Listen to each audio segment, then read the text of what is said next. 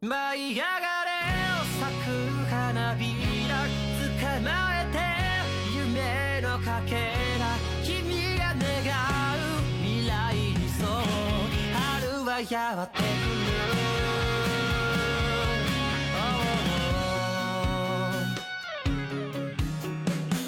夕焼けの下ブランコに乗二つの影空と混ざってゆく勢いつけ高くなるほどに幸せもほら駆け上がるありふれた日々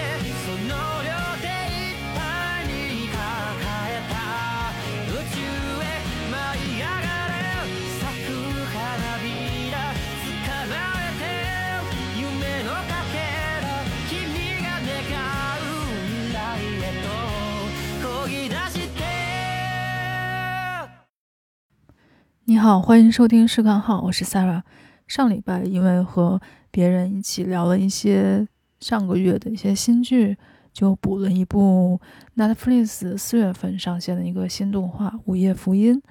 我觉得这个动画还挺吸引眼球的吧，也算做的还不错，是美国动画里面的一个异类吧，因为它和 Rick and Morty 不太一样，和马南也不一样。本来是打算先想要来录一个一月份的新番，但是感觉四月现在这边很多都在停播嘛，也不是很着急，因为我喜欢的美国动画不是很多，想安利的就也没有很多，所以就先做这个来展开讲讲，因为它还是挺值得说一下，顺便来用力的安利一下的，所以今天就来谈一下这部大尺度的黄暴实验动画《午夜福音》。The Midnight Gospel 这部动画前几天的话，一个是我在自己的公众号上写了一篇文章，嗯，然后英美剧漫游指南那个公众号上有其他的作者也有写一篇文章，嗯，稍后我会把链接放在 show notes 里面，感兴趣的话欢迎到我的公众号 H2G2 基本无害，还有英美剧漫游指南的公众号里面查看最新的一篇文章。既然这部是 Netflix 的动画，所以想要先来在这里总结一下对它动画创作这方面的一些看法吧。二零一七年开始到现在，大概就三年的时间，每年都会有很多的欧美动画由他这边来制作嘛。然后它整个的制作质量其实还算是上等的，大概能打个八到九分的样子。好作品有很多，去年有这个《爱死机》（Love, Death, Robot），这个是一个暴力和科幻元素比较重的这么一个剧集。还有去年还有另外一部，就是马南波杰克这边也完结了。这两个已经算是用今天的话来说，就出圈的这种动画剧集了。其他的话，就还有一些特别有特点，但可能没有那么火的动画，比如说像《幻灭》这种。他们的动画的风格跟迪士尼、跟皮克斯这种大厂其实是很不一样的。至少它在这个选择题材的层面上还是更加的多元化的，没有说要把这个类型限制在几个话题中间吧，也不是固定的要给某个群体来观看的。所以它整个质量还是比较不错的。虽然说我肯定是那种看惯了日漫的。然后对美国动画的话，有一部分我还是比较喜欢，有一部分就，嗯，get 不到什么点吧。但这部《午夜福音》的话，我觉得它整个的，不管是剧情啊，还是作画的话，都是有不错的水准的。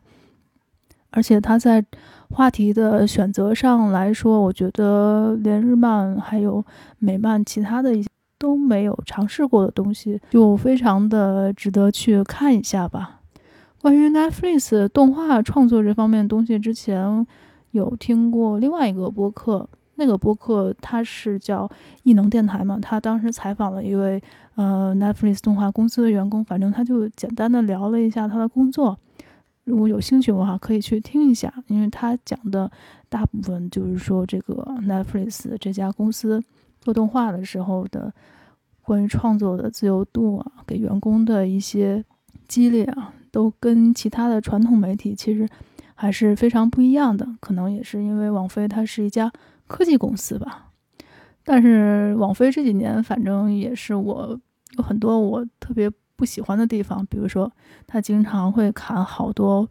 大家都很喜欢的剧，然后续订一些特别烂的剧。然后动画层面上来说，就是这个《Tuka and Bertie》，这是中文叫做《鸟姐妹的快乐生活》吧？好像是。反正呢，它不是最好那一类，它有很多有趣的点，它有还有很多嗯不太好的地方，但是它绝对比那些续订的那些东西要好几百倍吧？我觉得。所以呢，就还挺无语的吧。但好在这这部动画，这部动画今天早晨，呃，看到消息就是 Rick and Morty 的那个公司 Adult Swim 已经，呃，要制作第二季了。所以还是幸亏保留了下来。感觉第二季的话，可能还会更加，呃，有意思一些吧。至于 Netflix 做的日漫的话，就真的非常的呵呵了。如果下次有机会，可以专门找时间来吐槽一下。因为他们做日漫可以夸的地方，基本上是一百部里面有一部能看就不错了。然后接下来就想来先说一下《五月福音》现在的一个口碑。现在的话，之前有查过，豆瓣是八点七分，然后 IMDB 这边是八点四分，蓝番茄新鲜度百分之九十一，观众评分是九十二分。Meta 这边是八十二分，基本上算是一个没有差评的一个结果。其实这几个网站很少有一致的评价，所以这种一致好评其实是非常少的。比如说之前，嗯，有提过这个反美阴谋，还有现在我在看的这个美国夫人，甚至还有一些其他的比较不错的美剧，在这几个网站上其实的好评度都是不一样，反差比较大。所以这次的话，想简单的来说一下吧，就关于 IMDB、烂番茄、还有 Meta、还有豆瓣，就主要的这四个，就他们整个打分的人群啊，包括口味取向，其实都是差异比较大。比如说 IMDB 跟烂番茄就跟豆瓣比较的相似，因为打分的话，大部分都是普通的观众嘛，就代表了一种大众的一种好恶。所以呢，就经常会有一些小众的特别好的电视剧是低分差评，或者是政治取向不符合大部分人的观点呢，也是，比如说反美阴谋这种就是这个样子。Meta 的话就刚好是相反的，因为 Meta 的打分的人群主要是以媒体为主，所以它的分数向来都比较的严格。反正我个人的话就。经常会参考 Meta 会多一些，因为它相对的话比较客观。如果这个电视剧在 Meta 上面有七十分，就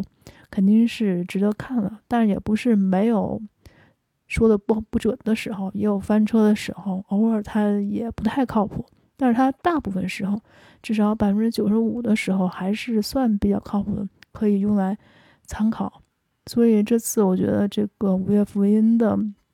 观众对他的评价，还有影评人对他的评价这么一致，还觉得挺奇特的吧？反正我之前好像并没有见过，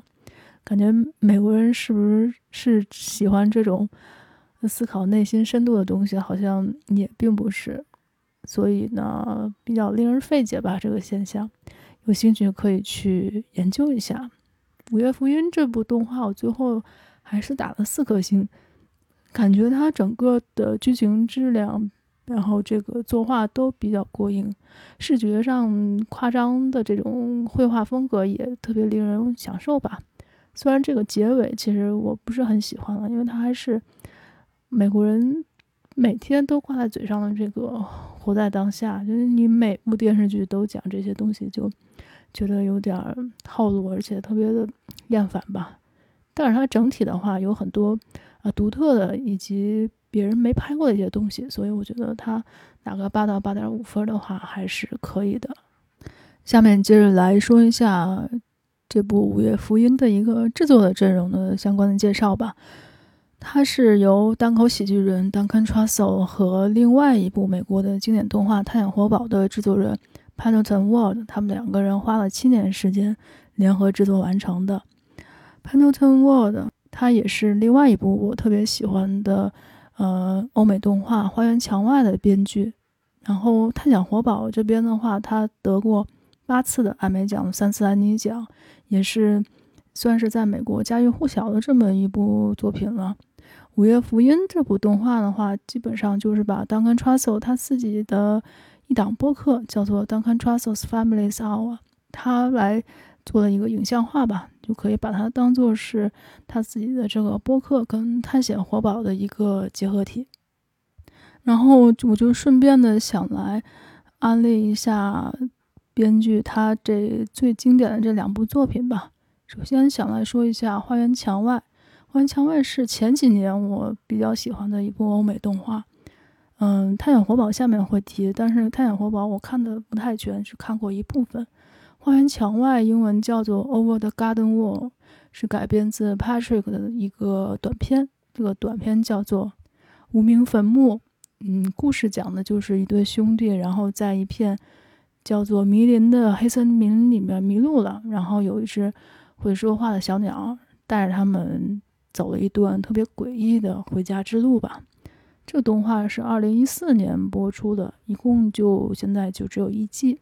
一共十集，每集是十一分钟。其实你连着看的话，很快就看完了。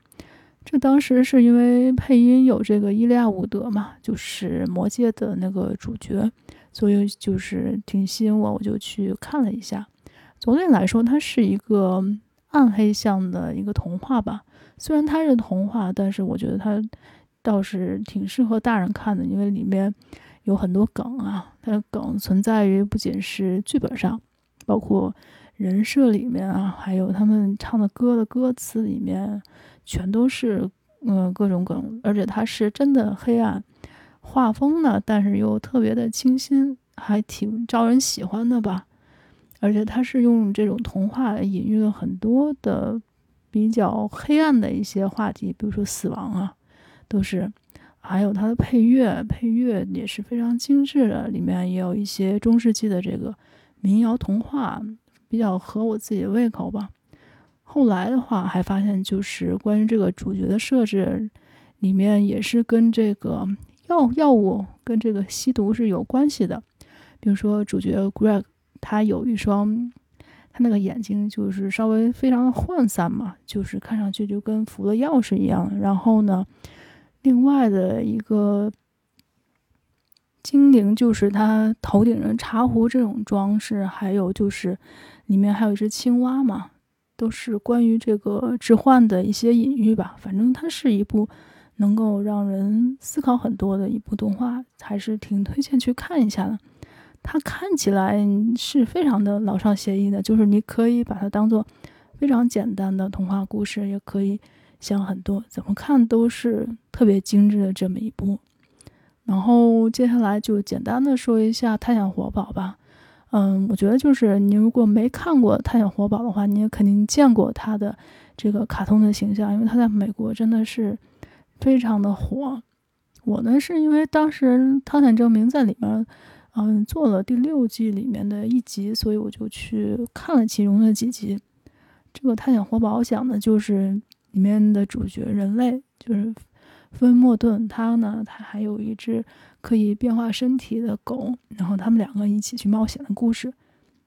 这个动画看上去也是那种。特别欢乐，然后有各种各样的冒险，脑洞特别大，也有很多很多的梗。主角呢很奇怪，个性很奇怪。里面的小故事讲的基本上都是这个主角也是一个非常孤独的人嘛，就讲他和怎么别人相处的一些小故事。主要的类型就是它的剧情很丰富，然后里面涉及的元素有很多。主角的情感刻画的又比较的细腻，所以就非常受大众的欢迎嘛，也是非常值得看的，也是这次这个《午夜福音》的编剧 Pendleton Ward 他最典型的一部代表作。如果你看过《午夜福音》感兴趣的话，没看过《花园墙外》，没看过这个《探险活宝》的话，就一定都要去补一下了。下面来简单的介绍一下，嗯，《午夜福音》的一个故事简介。好了，它这个故事讲的就是有一个主角叫做 Clancy，他是一个网络播客的主播，然后他家里有一个违禁的模拟器，他可以用自己。嗯的一个算是 AI 系列的这么一个机器人吧，帮他模拟成各种角色，然后到各个宇宙里面去冒险，然后他就一边冒险一边采访其他宇宙的一些生物，做了一档宇宙的播客。其实故事就是这么简单。下面来接着说一下《午夜福音》的一些看点吧。首先的话，看这个动画最吸引人的肯定就是那种产生了嗑药一般。特别嗨的这种爽感，这种基本上是所有人看都可以直接就获得，因为它从画面上就能给你极大的这么一种刺激。所以它到底是什么样的一种作画风格呢？通俗一点形容，就是很多人都说看这个动画闪瞎了自己的狗眼。它就是用那种饱和度特别高的一种色彩来进行作画。然后呢，有一些场景的话，它基本上就是单一色，就只有一种颜色，还有很多的这种大面积的撞色啊。每个场景变换的时候，可能会看着有点刺眼，感觉特别夸张，但是习惯了就觉得还挺爽的。后面的几集可能这种色彩度会稍微好一点，不会那么的啊扎眼。但是呢，它另外一个特征就是它在拍很多。人物的这个动作镜头的时候，就会有特别大的这种夸张的畸变，这种其实非常像汤浅证明的一种风格。因为当初潘特顿沃在做《探险活宝》的时候，也的确找了汤浅来合作嘛，然后可以感觉出画风这种骤变在《探险活宝》里是非常明显的。所以说，如果说他在《午夜福音》里面，嗯，吸取了汤浅的一些风格也是可以理解的吧，因为像这种以人物夸张、变形、畸变这种作画方式著称的，也就是汤浅证明了。再有一个最显著的特征就是这个画面上有特别大尺度的血腥、暴力跟黄色的镜头。不过很多的美式成人动画其实都有这个特征，对我来说，应该它是一个必备的要素了。嗯，举几个例子，比如说主角克兰西每次进入这个模拟器的这个方式，他那个姿势就特别像是，嗯，成年人在叉叉 O 一样。然后那个模拟器的形状也特别像女性阴道的这么一个器官。最后几集有很多这种啊不可描述的一些画面。嗯，让我评的话，我觉得它肯定不止十八叉了，反正就未成年人。谨慎观看吧，因为成年人看着觉得都特别的刺激。这个动画其实如果只有，嗯，刚才说的这些画面上的享受啊迷幻，我觉得它也就那么回事，也就不值得推荐了。重要的是它的这个故事里面的对话内容跟画面其实是有极大的这么一种分裂感。然后后面经常看到有人会说，看这个动画。你要先看一遍画面，然后呢，再看一遍故事对话的台词内容。其实这么说也没什么大问题。第一，第一呢，它虽然是个宇宙冒险的故事，但是呢，跟我们以前看的冒险的传统的叙事都不太一样。就连《Rick and Morty》它其实都是一个非常正正正经的冒险故事，但是《午夜福音》的话，它其实是根据这个。播客内容，然后做出来的这种访谈故事，然后把这个故事的精华抽取出来，做成了对话。你，乍看上去，这个对话内容跟这个故事的冒险其实没什么太大关系，而且这个对话还特别的冗长，特别抽象，感觉好像他对这个冒险故事是可有可无，就没有的话也不是不行，有的话你看懂的话，可能就是锦上添花。你刚开始看的时候会觉得一边看台词一边看这个故事是挺辛苦的，因为我还是一边看一边稍微做了一下笔记吧，因为感觉有点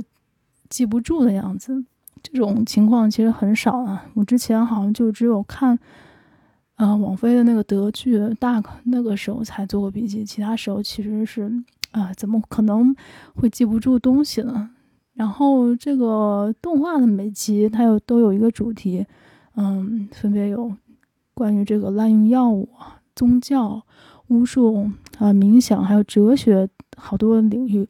谈话密度是非常高的。里面有引用了很多的事实，还有哲学的一些论点，而且好多都是这个理论层次上的东西。比如说他在思考我为什么存在，或者一些历史的形成和他自己个人情感构建上的一些东西吧，就特别需要观众来集中百分之两百的这种注意力，非常考验你看动画的一个耐心吧。但是如果你就是可以沉浸的进去的话，你会发现，就是这个它的迷幻的画面上，跟这个抽象对话其实是有很大的一致性的啊。邓肯他在创作这个剧本的时候，他就在这个故事里面加了很多的层次嘛，把这个嗯狂野夸张的这种画面，然后跟这个抽象台词联系到一起。所以如果你可以聚精会神的理解到，这个电视剧里面、动画里面的每个对话的话，其实是可以充分享受到一些其他东西给不了的一些快乐吧。当然，有些人也说过，就是专业的一些领域里面人看这个是会觉得没什么意思嘛。但是我觉得动画嘛，大部分其实还是要给普通人看，然后给一些。比较极致的画面，然后配上一些我们大概可以理解的一些知识，这样动画就它是精彩好看。有些动画它的点是在于，啊故事的深度，但有些其实并不是。我觉得这部的话，其实它的点并不在这方面，所以呢也不会给它，因为讲的很泛泛，所以就打低分。毕竟动画这个东西呢，包括。它跟电视剧不一样，它的有些的时候，其实它跟电影的话会有一些相通的东西，就是，嗯，并不是剧情为先的，有些是，但有些就会有其他的一些要素，比剧情影响它的质量会加会更加的重要一些。所以说，看多的话，我就是会有这种想法。如果说你对就是《午夜福音》里面他探讨的某个主题产生了什么兴趣，你可以自己去找一些其他东西来深入的研究一下。还有一个优点就是它里面音乐啊也是非常好听的，它里面有很多角色唱段，其实非常像这个迪士尼的操作。每次有主角跟这个受访者脱困了之后，里面的一些人物就开始唱歌了。这部动画的配乐制作人是一个电台的主持人，叫做周瓮，他也有自己的一个电台节目，叫做 The Trap Set，是以鼓手的角度去了解音乐，感觉是挺有意思的吧。毕竟这个音乐圈里面关于鼓手的梗还是挺多的。他之前也为另外一部电视剧《Russian Doll》来担当过配乐，然后国内那部剧的翻译叫做《轮回派对》，评价也还是可以的。它是一个，嗯，特别像《忌日快乐》或者《土拨鼠之日》那种，呃，算是穿越轮回题材的电视剧吧。其他的关于《五月福音》的一些看点的话，就会要剧透了。然后下面的话，我们会继续说。这儿的话就会提醒一下，从。呃，下面开始就开始全部都是剧透。上面的话其实我并没有，嗯，剧透很多的东西。就是如果你没看的话，也是可以听的。而且这部动画时长其实也没有很长，你可以看完再来听也是 OK 的。反正你让我说，我说这个动画我给你剧透了，你可能也不知道，嗯，看上去是什么感受。所以先听也没有什么太大影响，而且。让我来剧透这个动画，其实也挺难的吧。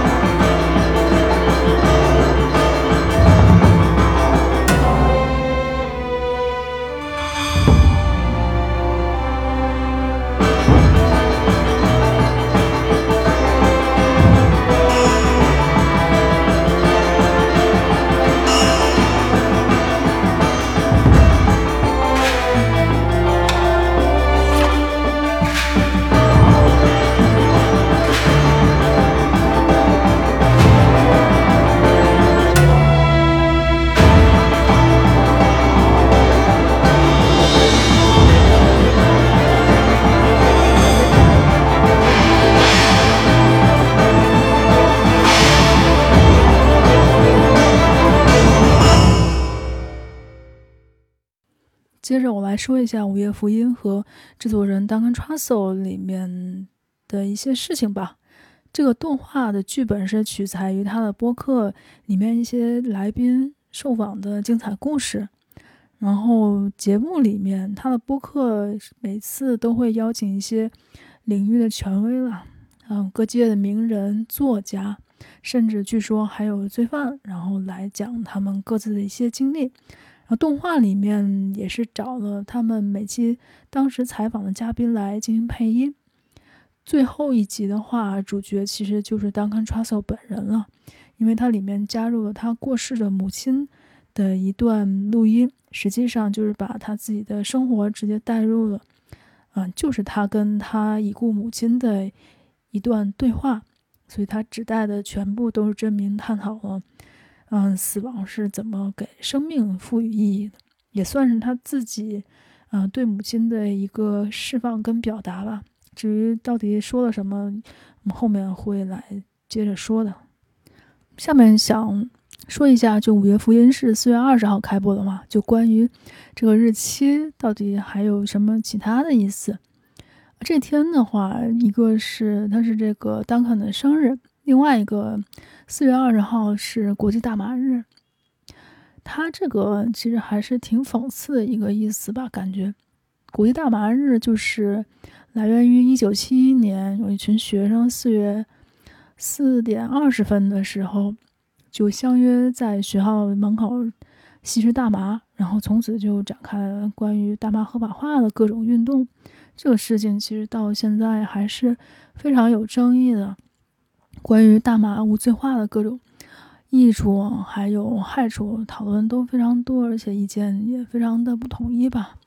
关键是把这天作为。开播日就可以想象一下，首先它肯定是要表达动画是那种像嗑了药一般沉浸在魔幻的气氛中，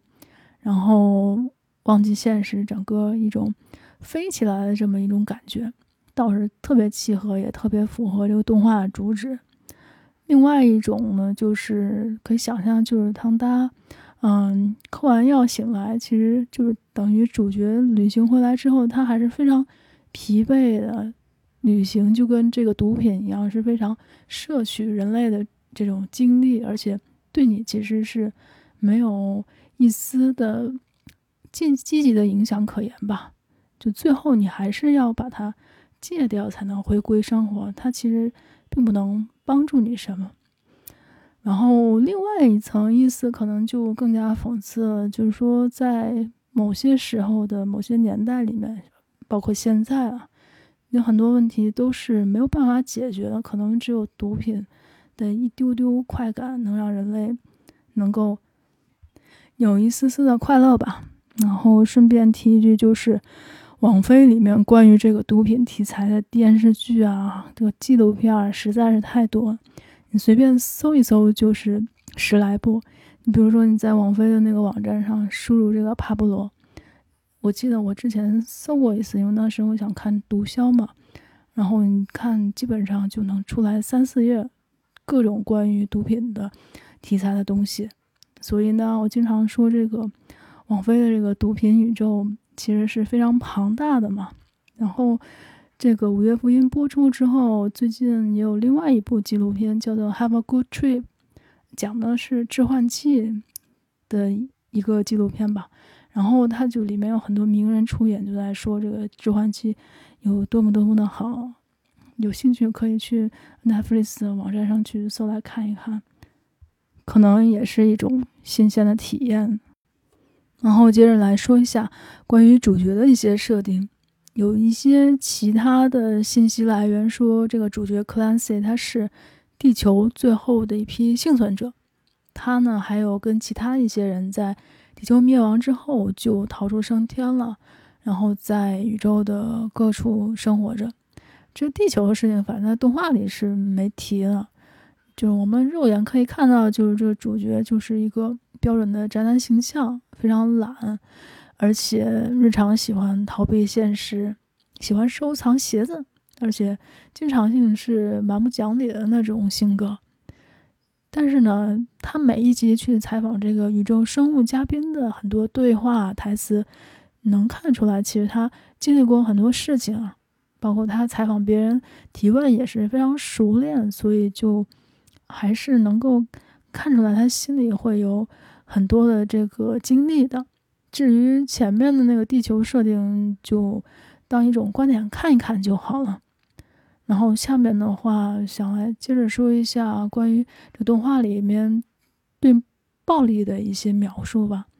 主角 Clancy 他经常就是在这个采访的冒险过程中是非常残忍的，你仔细的注意一下就能看到，甚至是令人不适的。比如说第一集里面，这个主角他跟一只狗在这个屠宰的流水线上一边对话交流着，然后很快他们就变成了一堆肉末，然后就这么走向了终点。他们一边变成肉末，然后一边谈着创作，是完全没有停止对话，非常冷静的这么一种气氛。然后后面还有就是，比如说第七集，第七集里面的关于存在主义的一些囚犯们，他们就因为各种原因都要死去嘛。然后每一次他们这个灵魂都要在天平上面接受审判。其他集里面，比如说还有。嗯，关于维修他这个飞行器的一些修理人员被大火烧成了骨头，还有在那儿搞笑啊。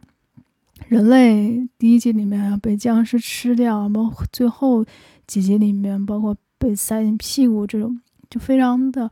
残虐的这么一种方式，还是挺，反正我觉得会有一些不适啊。它因为他没有任何的剧情的过渡，直直接的这种画面动作会显得更加残忍。但是呢，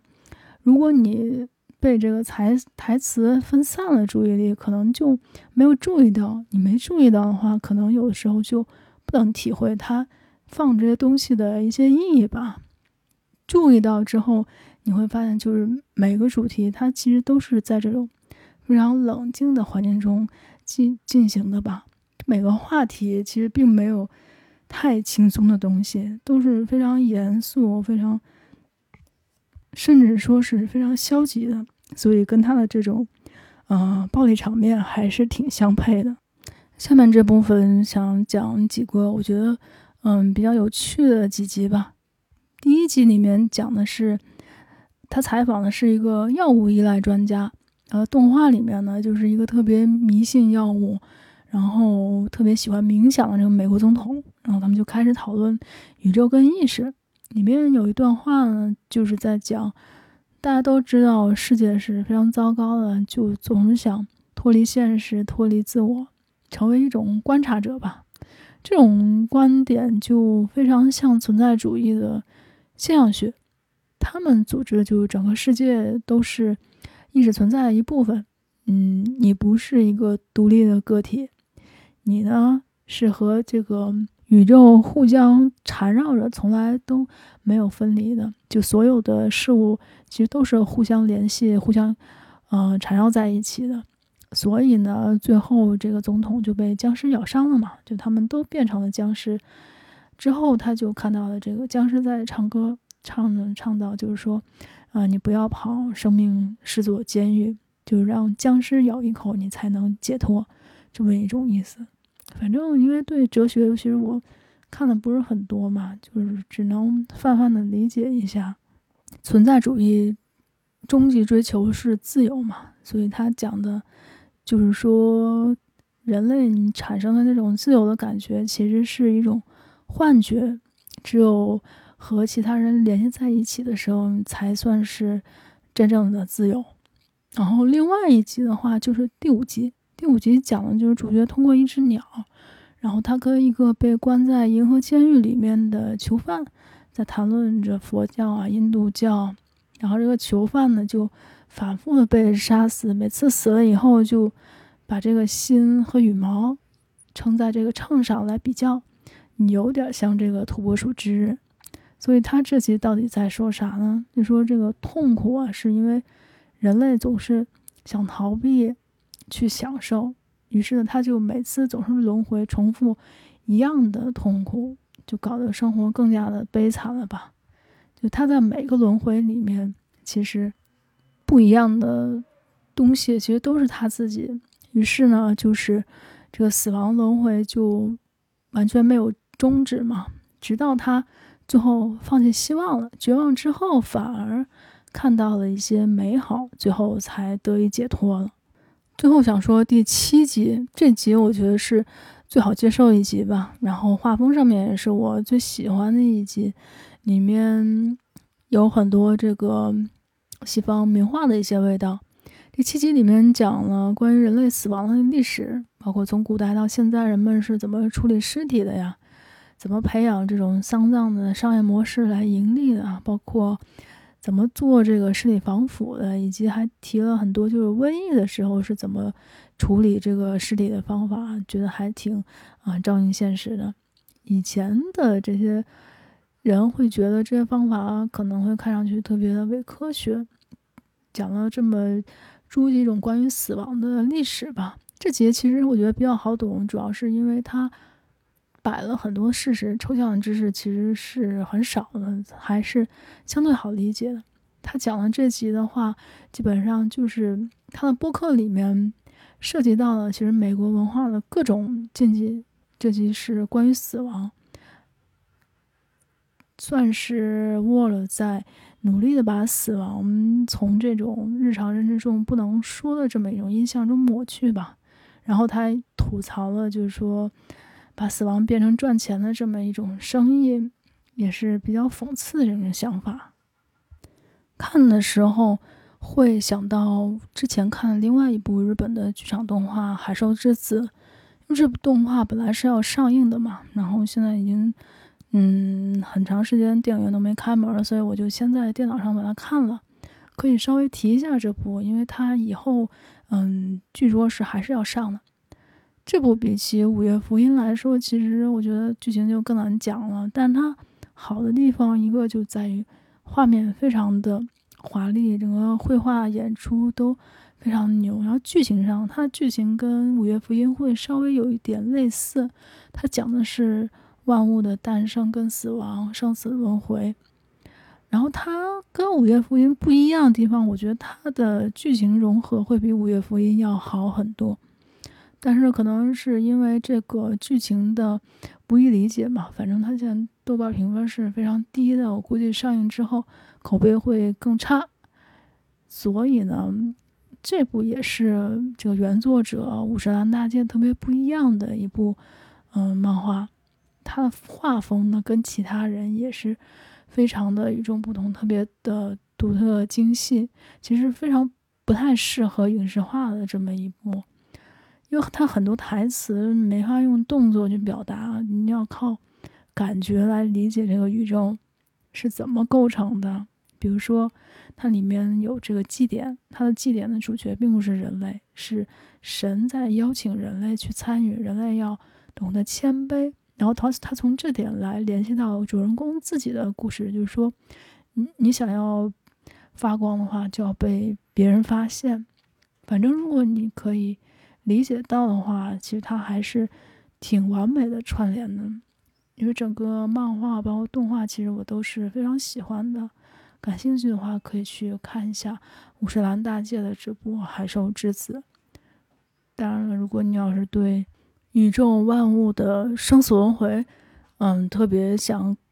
去了解一下的话，就一定要看这部剧场动画了。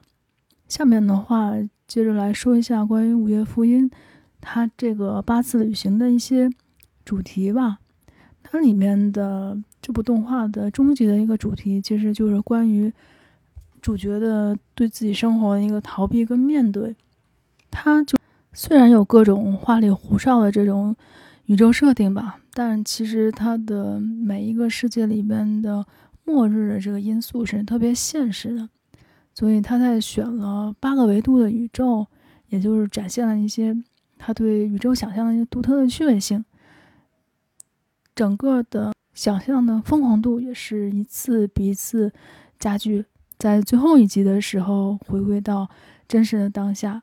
然后给主角一个当头棒喝吧。前面的所有关于冥想、关于悟道、关于佛教、巫术、魔法、哲学。以及还有这个鸡汤，其实跟神秘主义都是分不开的吧。所有东西跟这个存在主义的象学也都有关系。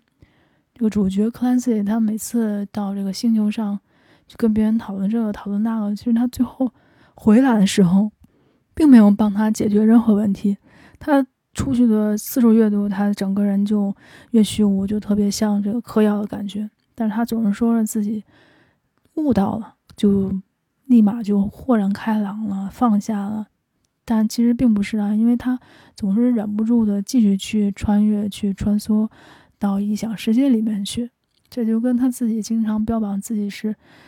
光着脚的这种嬉皮士嘛。但是呢，他到别的星球总是会找一双鞋穿上。然后把这双鞋带回来，其实这个鞋就代表了他的一种恐惧吧，他是没有办法解脱的，是非常疲惫的这么一种状态。下一个部分就用我最喜欢的一部美国动画《Rick and Morty》就来对比着说一下《午夜福音》他们两个故事的不一样吧。那《Rick and Morty》其实它大部分的故事都是在 Rick 他的宇宙中胡乱冒险，《午夜福音》的话。就是在一种他想象出来的宇宙中反复上演的一种现实的末日轮回，是展现了很多的呃现实的不同的方面，然后让观众来进行自省吧。虽然它内容很丰富，但是嗯，对话很抽象，比较难以理解。Rick and Morty 其实它虽它也是这种特征。但是呢，它还是算是一种呃传统的冒险，只要观众认真的看画面，其实都可以 get 到这个制作人想说的东西吧。而且它是声音、台词跟画面是相关的，非常容易消化。午夜福音则是一种分裂的样子。T r u s l 之前看过一个采访，他直接说过，就说世界末日来了，其实人们也不会一直在谈论它嘛。只有就是你把这些末日的东西作为一种对话基础，然后你再去冒险，就会显得这个气氛非常的迷幻。另外一个特征就是，就每个电视剧都会有一些特别重要的角色死去嘛。午夜福音的话是把死亡作为一个话题来讨论，然后 Rick Morty 这方面的话，其实可以看到就是他是在消解这个。这个死亡的，就是他不会去谈论，所他选择的是逃避，这个点是值得注意的一个地方。好了，然后进入最后，我们就来说说《午夜福音》的最后一集的这个大结局。其实可以看到，这个动画里面克兰西这个主角，他探讨的都是自己的日常生老病死。